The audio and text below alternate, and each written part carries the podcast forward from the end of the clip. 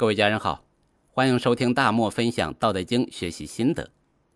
前边呢，咱们学了天之道和人之道，人要效仿天之道做事，尽量的离天之道近一点。《道德经》里面反复提到天之道，为了更好的学习具体内容，这一期啊，咱们先简单的聊一下天之道的特征，有助于咱们从整体上理解道和天之道。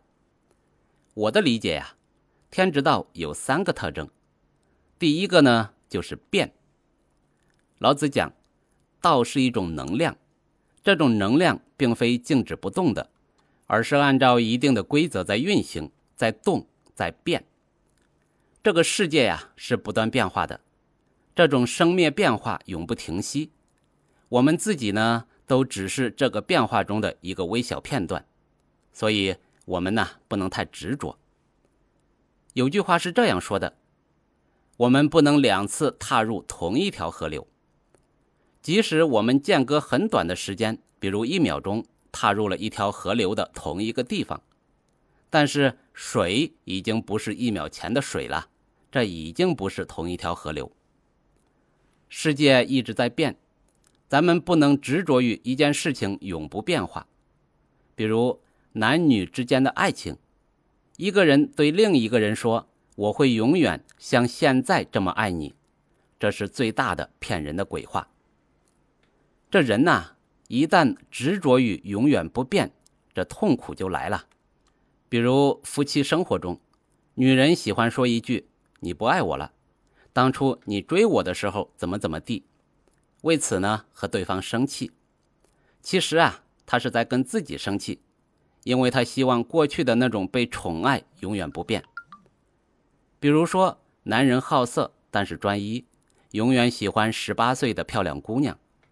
但是人怎么可能永远十八岁呢？那就要不断的换喜欢的对象。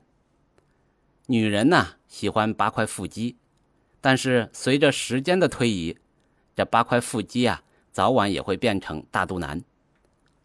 世界在运动。这是因为天知道在运动，不会停留在某一时某一刻。咱们呢，也不要执着于什么东西永久不变。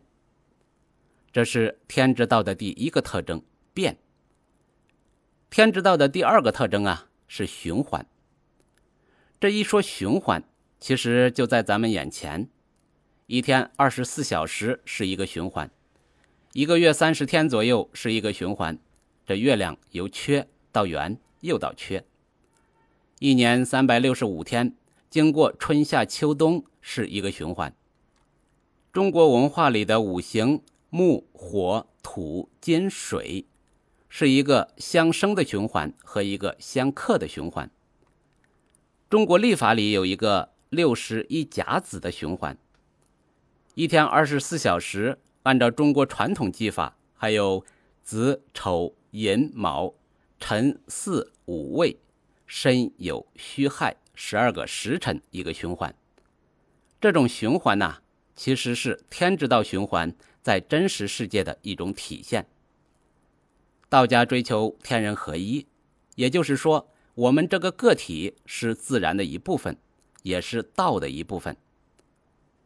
我们既然是世界的一部分，那我们从心理或者行为向外发出的信息。也会成为这个世界的一部分，而我们这个个体又被世界影响着，那么我们发出的信息早晚会返回来影响到我们，这就是循环。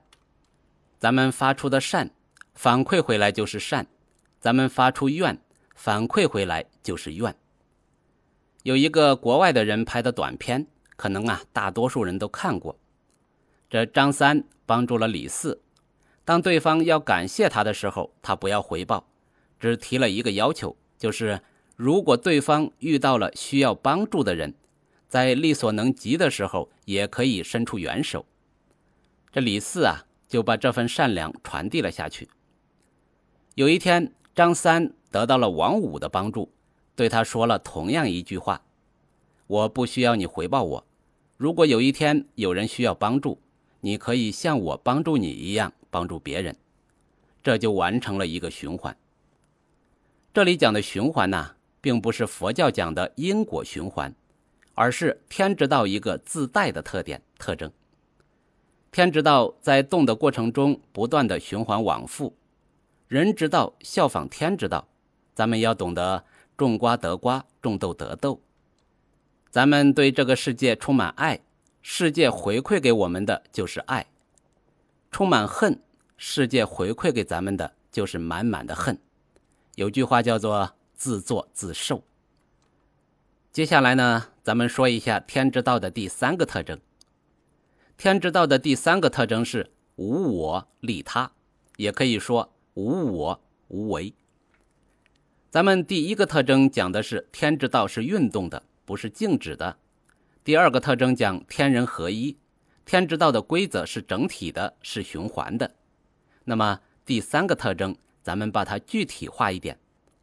道啊是无形的，比较抽象，咱们不好理解。把它具体一点呢，咱们更好理解。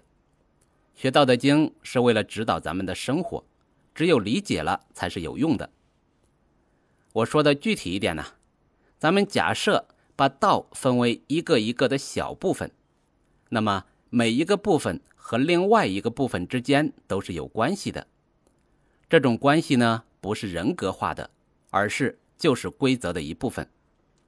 在这个整体里面，每一个部分都是为了另外部分而存在的，这样啊，就是一个和谐的存在。比如自然界的食物链，这食肉动物，比如狮子。老虎、狼、豹子就吃食草动物，比如兔子。兔子就吃草，长肥了让食肉动物来吃。食肉动物吃一部分食草动物，食草动物呢不至于把植物吃完，这就是一个和谐的画面，这符合天之道。比如澳洲的兔子因为没有天敌就成灾了，为啥叫成灾了呢？就是它们数量太多，吃光了草，喝光了水，那其他的食草动物就活不下去了，这就是不和谐了嘛。天之道啊是没有意识的，咱们前面又说道是一种能量，天之道要变化要运动，那么每一小部分天之道都要给另外的一部分提供动力，而不是自己想着偷奸耍滑。那当然呐，它的利益。也是由另外的部分提供的，这样天之道就动起来了，就和谐了。人之道啊，要效仿天之道，要想过得幸福，也要效仿天之道的这个特征。咱们说某某人朋友多，热情好客，他付出了热情，得到的回报就是热情。某某人自私自利，最终活成了孤家寡人，因为他不愿意付出。别人也懒得对他付出。天之道讲和谐，人之道也讲和谐。什么生活叫幸福生活？简单的说，不就是自己创造一个和谐的小环境吗？父慈子孝，夫妻相敬如宾，同事关系顺畅。要想创造这样的一个小环境，就要做到无我利他，或者说无我无为。我经常跟别人分享说呀。我觉得我一定程度上读懂了《道德经》，那总结起来就是四个字：无我无为。这无我呀，并不是把自己变成虚无，让自己卑微到尘埃里，而是尽量的弱化自己。只有做到了无我，才能做到无为。这里的无为呢，并不是懒，不是无所作为，而是做事啊，并不是为了自己的利益。那这个呢有点理想化，那就换一种说法，并不能只为了自己的利益。如果要求再低一点，起心动念就算不能利他，也不能损害别人的利益，不能太把自己当回事儿。那有关无我利他、无我无为呀，咱们在后边具体章节还会详细的讲述。这在无我无为的基础上。再去热情的生活，付出热情，付出爱心，付出时间精力。根据前面说的天之道的第二个特征循环，咱们就会得到热情，得到爱心，得到别人的时间和精力。